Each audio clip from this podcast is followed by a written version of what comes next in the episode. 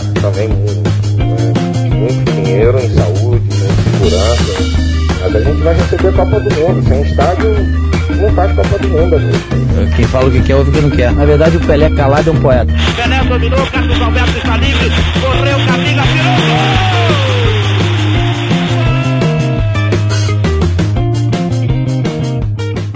Olá para você, amigo corneteiro. Sou Rafael Moraes, sou o apresentador desse Cornetas Podcast, episódio de número 33. Hoje, quarta-feira, vou até fazer uma coisa que eu não faço normalmente. Dia 25 de novembro de 2020, eu nunca dato os nossos episódios, mas hoje eu acho importante, porque no mesmo dia em que nós estamos gravando esse episódio 33, que vai ser sobre os desafios dos clubes das divisões de acesso do futebol brasileiro, aconteceu também o falecimento de um dos grandes astros, um dos grandes jogadores do futebol mundial, que foi o Diego Armando Maradona, argentino, acabou falecendo hoje, né, quarta-feira. Esse episódio só vai ao ar na segunda-feira, você sabe, mas ele é gravado anteriormente. Então, a gente quer abrir esse episódio de hoje, o episódio 33, com uma homenagem, uma singela homenagem ao Diego Maradona. E eu quero chamar um corneteiro, né, o corneta Bruno Araújo, para externar a nossa homenagem. Bruno, por favor, tudo bem? Tudo bem, Rafael. É, é uma pena porque a gente vai começar o programa com uma dor pela perda do, do Maradona, uma dor pela perda para o futebol. E aqui eu vou trazer é, algumas palavras que eu escrevi e publiquei no meu Twitter é, diz o seguinte: o texto.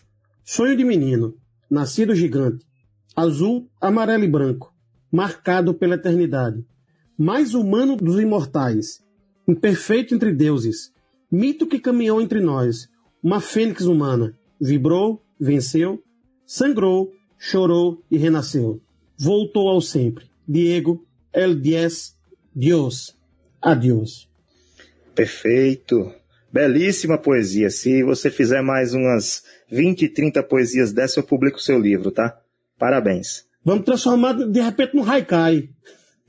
quem sabe, quem sabe. CH, você também queria também fazer seu breve comentário sobre a passagem do Maradona? Olá, amigos corneteiros. Realmente uma semana ruim né, para o esporte no Brasil e no mundo, né? Dois ícones do, do esporte nos deixaram, né? Na terça-feira, aqui no Pelo Brasil, Fernando Vanucci, jornalista, em que eu tenho certeza que cada um se espelha um pouco dele, ele que quebrou paradigmas e com certeza nós acompanhamos é, dos anos 80, 90, quem for mais jovem, né, os seus bordões, toda a sua maestria conduzindo o esporte e também o carnaval. Uma grande perda e outra perda também agora em termos mundiais, o Maradona, né? Que se muitos gostam de futebol, são apaixonados por dessa geração mais atual, certamente passaram pelos argentino, né? Que até a igreja tem lá seu país. Então a perda é irreparável para o futebol, né? E que a gente lamenta muito, lamenta muito né, a, a gente vê um jogador do que lá do Maradona num ano tão difícil para todos nós, né? Que ele possa encontrar o descanso merecido lá outro quando ele estiver e saudações argentinas aí para o mundo do futebol, né, com essa perda lamentável do nosso do craque mundial, né? É, e lembrar também, né, que né, nessa mesma semana, a nível local, no Rio Grande do Norte, perdemos um repórter esportivo, Silvio José, que foi por muito tempo repórter setorista do América. Então, ah, mais uma perda, né? Mas vamos tocar o nosso Cornetas Podcast de hoje, episódio 33. Como eu falei para vocês no início, o tema de hoje é sobre as divisões de acesso, né? Mas a gente pode falar também de Série B, mas principalmente Série C e D do Campeonato Brasileiro. Nós vamos falar dos desafios dos clubes das divisões de acesso. Começar esse debate de hoje com o PV Paulo Vitor, que ainda não falou. PV, seja bem-vindo ao Cornetas de hoje. Queria começar com a seguinte pergunta. O que significa para um clube de futebol frequentar e disputar séries é, mais baixas de divisão de acesso no futebol brasileiro? Qual o significado disso? Olá, Rafael, Bruno, CH, a todos que estão nos ouvindo. Então, né, o, o, significado quando a gente fala de divisões de acesso, né, disputar é, é, essas competições, eu acho que varia, vai variar de cada clube, né? Porque assim, quando existem clubes que, que são ditos medianos para grandes, que estão em divisões abaixo, o significado é meio que desafiador, mas ao mesmo tempo bem complicado para uma instituição a qual é a competição que ele está é, competindo, né? Mas assim, quando a gente olha para os clubes que, que vêm fazendo histórias, que vêm é, fazendo coisas diferentes, aí o significado se torna totalmente diferente. Um significado, é, um significado de, de sucesso para clubes que estão iniciando o seu processo. A gente pode citar casos como o Atlético Acreano, que dia desses chegou a uma Série C, hoje já está tendo um, desafio mais complicado. A gente pode citar clubes que conseguiram é, campeonatos, títulos, como Fortaleza, que conseguiu uma Série B, o ABC conseguiu uma Série C, e para esses clubes foram de suma importância esses, esses títulos, né? Então, assim, resumindo, eu acho que vai variar pra, de, de clube para clube, mas o principal, resumindo, é o desafio. É muito desafiador e complicado as divisões de acesso do nosso Brasil para, para os clubes. Bruno Araújo, eu estava lembrando aqui do caso do Red Bull, que começou lá pela Série D do Campeonato Brasileiro, tinha projeto de chegar à Série A do, do Brasileirão, e, na verdade, no fim das contas, teve que é, é, negociar com um clube da segunda divisão, da Série B, para poder servir de ponte e chegar à Série A como hoje está com o Bragantino, né, que eu gosto de chamar de Bragabu. Mas é, é, para esses clubes que disputam Série C e Série D, inclusive temos clubes de, de peso, né? Santa Cruz, Paysandu, Remo, próprio ABC América daqui de Natal, Campinense lá em é, é, o 13 de Campina Grande também, o Botafogo da Paraíba, são times que têm torcidas, têm torcida grande, têm tradição, não são da primeira prateleira do nosso futebol, mas são grandes clubes dos seus estados, das suas, das suas cidades. Nessas divisões inferiores, apenas a gestão profissional basta para ter sucesso ou existem outras dificuldades que eles encontram que não só a gestão é suficiente? Então, Rafael, mais uma vez um abraço aos colegas corneteiros. Não tive a oportunidade de cumprimentar os Paulo Vitor, o CH, você, Rafael. Mas, Rafael, respondendo diretamente à tua pergunta, quando eu vejo o Campeonato Brasileiro, eu faço uma analogia à, à Divina Comédia do poeta italiano Dante Alighieri, quando ele divide a existência em inferno, purgatório e paraíso. O paraíso para um clube de futebol é a Série A. Paraíso, entre aspas, claro, porque você tem dentro da própria Série A suas subdivisões. A Série B é o purgatório dos grandes clubes.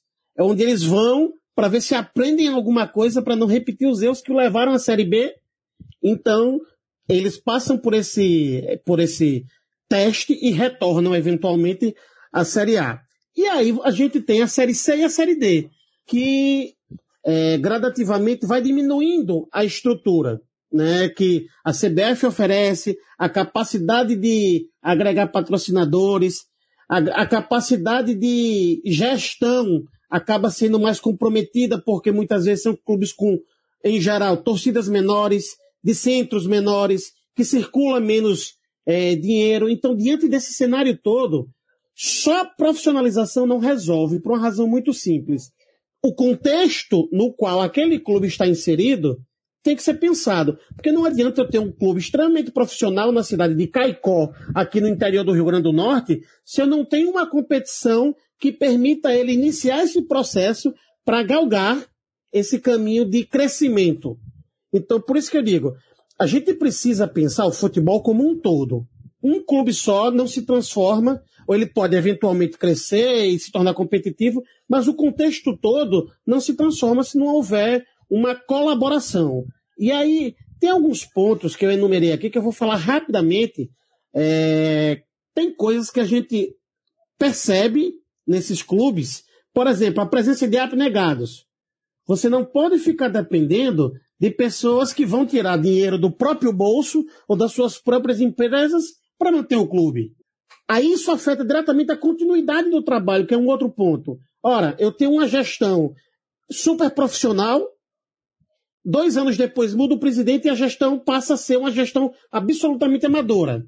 E aí, a continuidade da lógica administrativa no clube tem que se manter. Categorias de base. Quantos clubes do interior aqui do Rio Grande do Norte trabalham a categoria de base? Sequer os da capital têm uma grande estrutura para fazer esse trabalho. Então, são questões que precisam ser observadas. Competições regionais que permitam a esses clubes competirem com é, equipes de perfil parecido e que essas competições tenham capacidade mercadológica para atrair atenção, atrair dinheiro e atrair os olhares do torcedor. E aí, claro, entra o apoio da federação local, que não pode ser omissa, entra o apoio da própria CBF. A CBF vem entrar com dinheiro da Série D agora, por conta da pandemia. Né? Foi feito um repasse no valor de 120 mil reais em função das dificuldades que esses clubes iam ter, só para garantir que ia ter a competição. Então é preciso ter um apoio consistente. É preciso que as federações e a confederação estimulem a profissionalização não só dos clubes, mas das competições. Programa de sócio. É importante estimular isso também, porque o clube precisa ter uma fonte de renda permanente. Investimento em marketing. E aí, mais uma vez, eu reforço. Aí, no fim das contas, a gente tem a profissionalização dos departamentos de futebol e administrativo. Mas para isso, a gente precisa mudar, no, no fim das contas, um detalhe que é muito importante: a cultura a cultura de como se faz futebol no Brasil. É, você falou sobre esse apoio aos clubes da Série D. Série C também recebeu, né? Série B eu acho que não sei se recebeu porque já tem direito a, a cota maior. Já existe cota. Isso, mas na Série C os clubes receberam mais do que 120 mil. Na Série D foi 120 mil referente a dois meses, então é 60 mil para cada mês. Pra, foi logo no início da pandemia, né? Só para ter uma noção, no grupo do ABC, por exemplo, na Série D do Campeonato Brasileiro, tem o Itabaiana de Sergipe. A folha salarial do Itabaiana hoje é de 61 mil reais. Então, esses 120 mil, eles pagam dois meses do Itabaiana, beleza. Mas o ABC já tem uma folha maior. Então, 120 mil não iria cobrir esses dois meses do ABC. CH, é, eu vou jogar esse tema para você, mas aí PV eu acho que também deve ter pesquisado sobre o assunto, pode nos ajudar. Vou jogar para o CH porque ele não falou ainda, né? Mas o PV deve estar com isso na ponta da língua também. Nos ajude, por favor. Interaja. Essas divisões de acesso normalmente elas atraem jogadores medalhões, veteranos para jogar nesses clubes menores, né? Por exemplo, Botafogo da Paraíba que contratou o Felipe e o Léo Moura. Não sei nem se o Léo Moura já saiu. O Felipe eu não sei se continua lá. Felipe foi goleiro do Flamengo. Mas vocês conseguiram levantar outros nomes de jogadores é, desse naipe, desse nível aí, mais de idade, mas que ainda jogam em clubes menores? Rafael, é, sim, nós temos vários jogadores de renome, jogadores que é, já tiveram seu momento de brilhar em alguns clubes famosos, de, de tamanho, né, do, no Brasil. E a Série D e a Série C estão recheadas desses jogadores. Né? Nós podemos citar, como você já falou, o Léo Moura, que já saiu do Botafogo, o Felipe, que está lá também no Botafogo da Paraíba, né? o Bruno, né? aquele que é sentenciado né? como assassino da Elisa Samud, o goleiro, está no Rio Branco do Acre, Série D. Né? São vários jogadores aí que a gente pode citar. O Douglas, até recentemente, do lembra do Douglas? Do, do Grêmio, né? do Vasco do Corinthians, já estava jogando o Brasiliense. Né? São muitos, muitos jogadores, o, o, o Jobson no Campinense, né? Justamente. Isso, exatamente. Né? Então são muitos, são muitos jogadores que até na Série B, mas a Série B não é tão alternativa assim, porque é um, já é um campeonato que tem certa, bem mais, tem visibilidade, tem cota, né? tem até pay-per-view, então a gente não detalha muito a Série B. Mas a Série C a Série D tem sim o próprio Alisson, né, que é um, aqui no, no, nosso Rio Grande do Norte, que é um jogador de renome nacional, já foi artilheiro de Libertadores e está na Série D. Ou seja, é um, um digamos, um, um, nem tanto um fim da linha, né? Para alguns sim, um fim da linha, um canto do cisne para alguns é, jogadores, né, em fim de carreira, uns beirando os 40 anos, até passando os 40, né? mas é, são duas séries, a série C e a D, que atraem esses jogadores, porque das duas uma, ou eles não conseguem se desvincular da profissão que eles gostam, que eles fazem, tem muita dificuldade, como o Falcão mesmo citou quando encerrou a carreira em 87, né, em 86, lá no, no São Paulo, ele disse que o jogador de futebol nasce duas vezes e morre duas vezes. Nasce no ventre da mãe, obviamente, nasce quando começa a chutar uma bola, mas morre quando se aposenta, né, do futebol e morre, obviamente, quando perde a vida. Então é mais ou menos isso, um dos aspectos desses jogadores conhecidos estarem nessas divisões. E outra é porque muitos não fizeram seu pé de meia, não conseguiram se estruturar enquanto profissionais para juntar o seu dinheirinho, para ter uma alternativa quando parassem de jogar e continuam empurrando a carreira com a barriga, né? Quando a fase técnica praticamente já não existe mais e fica, ficam arrastando é, é, as suas carreiras. Mas é são atrações à parte. O Rafael, amigos corneteiros, né, são atrações, não deixam de ser atrações. O Nunes do GAN, né? Temos outros jogadores Brasil afora aí que estão tentando um lugar ao sol nas equipes da Série D, Série C, justamente por isso, né? Repetir esses dois motivos. Ou não estão conseguindo encerrar a carreira, ou precisam ainda é, ganhar o dinheiro que eles não souberam é, administrar suas carreiras. Mas não deixam de ser boas atrações aí. Se a gente fosse listar aqui, a gente tem um site que lista os jogadores, né, que passaram por grandes clubes, aí a gente ia perder, de, perder o programa hoje para mais de meia hora, né, Rafael? Mas são muitas atrações que as divisões de acesso têm para o torcedor. Um, um caso interessante que eu separei para falar para vocês é o caso do Vila Nova de Minas. Né? o Vila Nova de Minas, é o treinador é o Mancini, aquele que jogou na Roma, Atlético Mineiro. E lá parece que fez um, um reduto do pessoal que está encerrando carreira e colocou no time para jogar, né? Porque o Deola no gol, ex-Palmeiras, o Raul, lateral esquerdo, que jogou América Mineiro, jogou na Série A, Lima, zagueiro do Atlético Mineiro, o Maicon, lateral direito da seleção brasileira, Augusto Recife, volante, né? É só, só alguns nomes assim para citar, mas só para corroborar com o CH, essa questão aí do será que os medalhões chegaram a, a lá à Série D? Porque não, não tem como jogar em outro campeonato, o que é que está acontecendo? E aí a gente tem que entender, tipo, tem esse final de carreira, né? Mas também os clubes, normalmente, quando a gente vem falar sobre gestões, né, gestão profissional ou não, ainda cai muito dentro daquele elitismo, né? Ao, ao, invés de contratar jogador pela característica que o time precisa, eles vão pelos nomes. Nomes que já deram certo, provavelmente vai dar certo aqui. E a escolha cai muito dentro disso. Né? E além desse elitismo, é, uma coisa que para mim foi, quando eu soube, foi preocupante, que eu, eu não concordo com essa visão, é que jogador que atua na Série D, ele não pode atuar por outro clube da Série D. E aí, tipo, agora que a gente vai entrando numa segunda fase, vários clubes deixaram de continuar na, na, competição e aqueles atletas vão estar todos desempregados. Não pode pelo menos um destaque aparecer em outro clube porque tem essa regra. E aí isso limita totalmente e você acaba tendo que escolher jogadores que estão parados há muito tempo, que já fizeram alguma coisa. E isso é muito desafiador para a competição. Corneta aleatória do episódio 33 é sobre veteranos. Já que o assunto é esse, vamos continuar.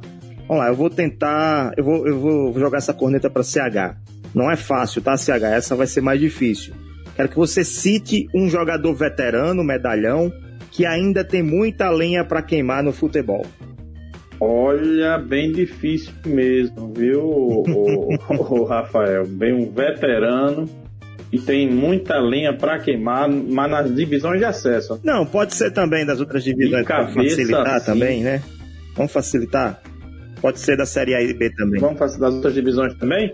Pode. Ah, eu posso citar até com alguma facilidade, né?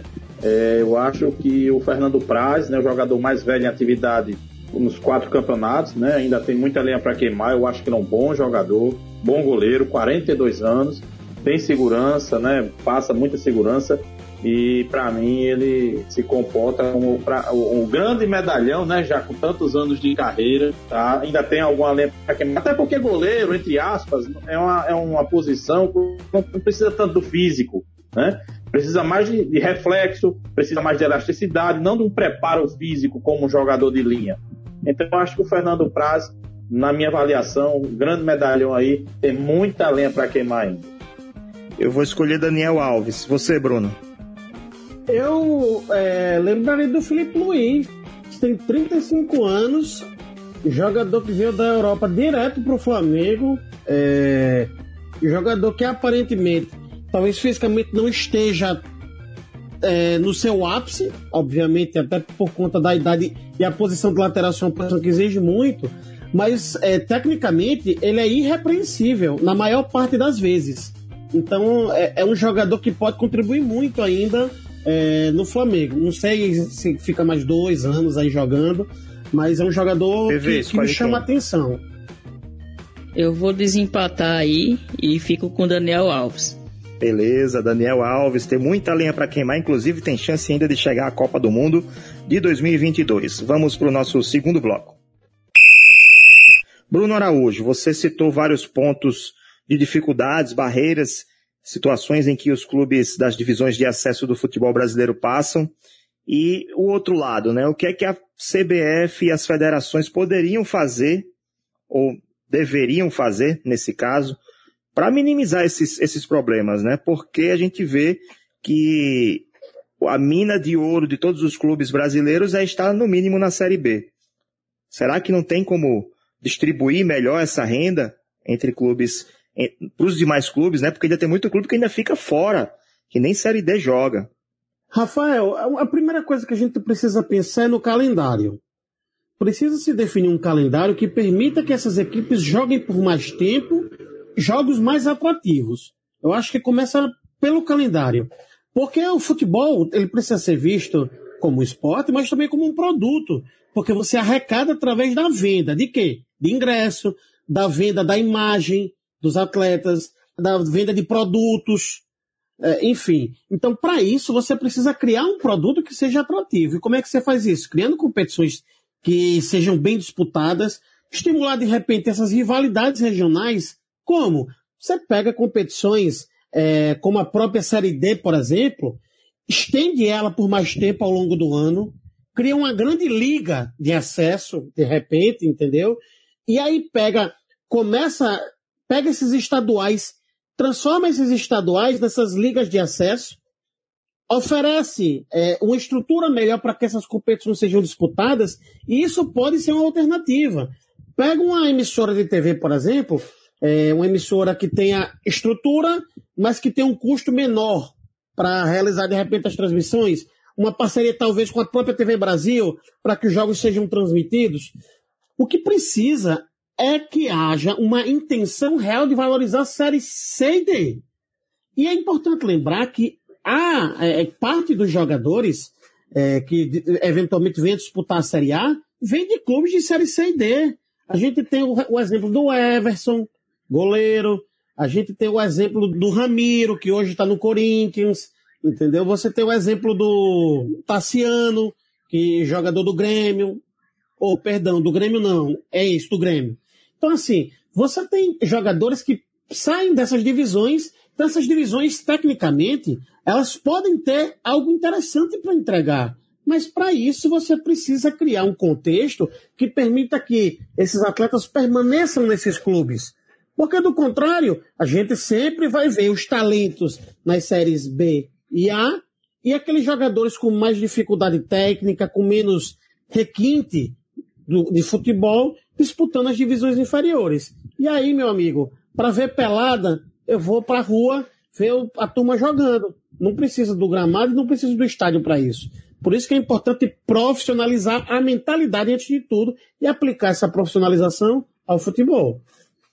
CH, eu estou com uma, uma informação, um dado que é do próprio site da CBF, né? Que é sobre a evolução da receita em milhões de reais da CBF nos últimos 10 anos. E o aumento de 2010 para 2019, a gente não tem os dados de 2020, e acredito que a gente tem até problemas, né? as receitas podem ter caído por conta da, da pandemia, mas considerando 2010 a 2019, um aumento de mais de 40% do, do, do total de receita. É, Para a gente ter uma noção, em 2010 a CBF faturou 263 milhões de reais. Em 2018, 668 milhões. E em 2019, 957 milhões de reais. Como explicar que a receita da CBF está crescendo, o orçamento está crescendo progressivamente, mas as divisões de acesso cada vez mais o contrário, né? Na verdade, está estagnado. Ao invés, de, ao invés de, de, de melhorar o nível da competição, o, o nível e, e, a valorização, como o Bruno falou, acontece o contrário. Os clubes estão cada vez mais com dificuldades de participar e alguns até desistindo de última hora da, de participar da Série D, por exemplo, do Campeonato Brasileiro. Como explicar isso? Por que, que a CBF ela não transfere um pouco dessa grana para quem está precisando? Rafael, por alguns motivos, certo? Que a gente observa, né, aqui de fora, mas que a gente vê claramente. A CBF só tem é, duas preocupações, né, na minha avaliação. É seleção brasileira, faturar com a seleção brasileira e manter o mesmo, a, a situação no poder, né? A mesma turma no poder. E para isso ele precisa de votos das federações. Os clubes votam, mas o peso das federações são muito maiores. Então as federações é que elegem o, o mandatário da CBF. CBF não está se preocupando com clubes, a CBF não, não, não, não se importa tanto com a estrutura de uma Série C, de uma Série D, né? porque para ela a, a, é apenas, digamos, entre aspas, como se fosse um favor. Né? Ela tem totais condições de dar um, uma estrutura melhor para uma Série C, para uma Série D. Né? É, a gente vê na Série D as dificuldades que a CBF impõe né, de não dar é, passagem de avião para distâncias menores de 700 quilômetros. A gente é, vê que ela também impõe restrições é, no número de pessoas que vão para os jogos. Eu, esse ano é até compreensível por causa da pandemia, né? Mas você vê que ela basicamente gasta seu tempo na seleção brasileira e nos grandes clubes é, do Brasil e com as federações, principalmente, né? Eu, eu acho que a CBF tem totais condições, essa história que não tem dinheiro para mim é, é, é, conversa, você citou os números aí, é ano após ano, esse ano talvez caia um pouco por, por causa da, desse problema de saúde que a gente está passando, a, mas certamente ano que vem deve recuperar, se Deus quiser, quando essa vacina chegar, né? Então, você vê que ano após ano o faturamento vai aumentando e os clubes de Pires na mão. E isso é, é, é, faz com que as divisões de acesso sejam esse calvário. Mas os clubes têm culpa nisso. Têm culpa nisso porque muitos deles são subservientes, eu entendo a situação, mas são subservientes ao que a CBF impõe, né, aos que a federa ao que as federações impõem, né? Então fica muito difícil você tentar barganhar quando meia dúzia quer barganhar, 20 não, não se importa. 20 está apoiando o que a CBF faz. Então fica muito difícil os clubes tentarem algum modo de viabilizar uma estrutura melhor, viabilizar uma disputa melhor, de uma Série C, de uma Série D, né? A gente vê muito pouca visibilidade. A estrutura das transmissões de streaming que a CBF está patrocinando aí com, com a empresa que faz a gravação, é de uma precariedade impressionante, né? Infelizmente, é, a, a, gente vê a boa vontade dos profissionais, não estou falando dos profissionais, estou falando da estrutura para essas transmissões. Então, é por isso que, que, que a, as divisões de acesso sofrem tanto, são tão precárias, são tão, tão carentes de estrutura, de, de, de uma questão financeira, porque a CBF, repito, só tem dois olhos, só tem duas visões, digamos, é, é melhor dizendo Seleção brasileira para melhorar o seu bolso e as federações de futebol, que é o que elegem os mandatários ano após, é, mandato após mandato na CBF, Rafael. Só para finalizar, a gente já chegou no, no nosso limite de tempo. PV, só para finalizar, eu quero fazer essa pergunta polêmica. Que vale mais um acesso à Série A ou um título de uma divisão inferior do Campeonato Brasileiro? Então, para o clube o título.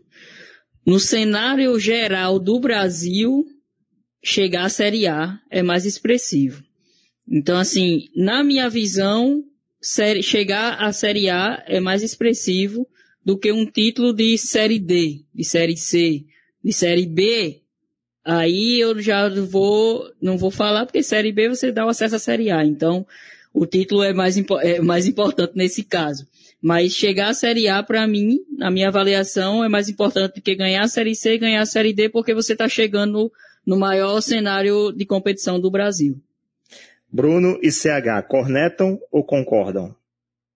Rapaz, é, é difícil, porque o que vai para a galeria do clube é o troféu, né? O que entra para a história é o troféu. O acesso, simplesmente você pode subir e no ano seguinte ter a pior campanha como já da história da competição e voltar para o divisão anterior, como já aconteceu em outros casos. Então, enfim, é, é difícil. Eu gosto CH, do título. Para finalizar. Rapidamente você. também, eu, eu, é, rapidamente, eu também acho que o título, lógico que todos devem jogar pelo título. Mas existem alguns contextos, né? É, alguns times que, digamos, correm por fora, né? É, em alguns momentos, o simples acesso de uma C para B ou da B para A pode até valer mais que um título, porque pode valer uma sobrevida financeira com a cota que esses clubes vão receber. Né, para alguns dirigentes, para alguns até torcedores, né, que um quarto lugar de uma C, quarto lugar de uma B, de uma D, pergunta ao torcedor do América e do ABC se eles não querem pelo menos o quarto lugar da Série D, né? Eu entendo quem enxerga essa questão do acesso é muito importante, mas eu também estou nessa aí. Eu acho que a tacinha cairia também melhor com acesso e a taça, né? Perfeito. É isso. Chegamos ao finalzinho do nosso episódio de número 33 sobre os desafios dos clubes das divisões de acesso. Manda sua opinião também. Acesse o arroba Cornetas Podcast no Twitter. Acesse o nosso site www.cornetaspodcast.com. Deixa a sua mensagem, deixa a sua contribuição para que a gente possa trazer aqui nos próximos episódios. Se você quiser participar do Grupo Corneteiro, solicita para a gente lá no Twitter. E também siga o nosso podcast na sua plataforma, na sua plataforma preferida, tá? A que você achar melhor. Pode ser o Spotify, o Deezer, pode ser o Google Podcast, o Apple Podcast, o que você preferir, você segue o Cornetas Podcast e manda o link desse episódio para o seu amigo corneteiro, para o seu grupo de futebol, para que eles possam nos conhecer e também é, acompanhar os nossos episódios semanalmente, sempre às segundas-feiras, às 7 horas da manhã. E lembrando que toda primeira segunda-feira do mês a gente faz o Cornetas ao vivo.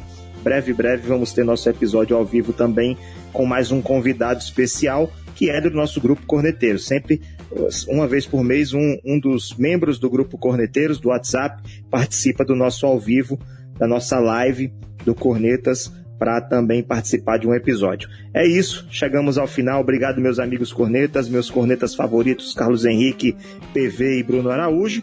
A gente volta na semana que vem com mais um episódio do Cornetas Podcast.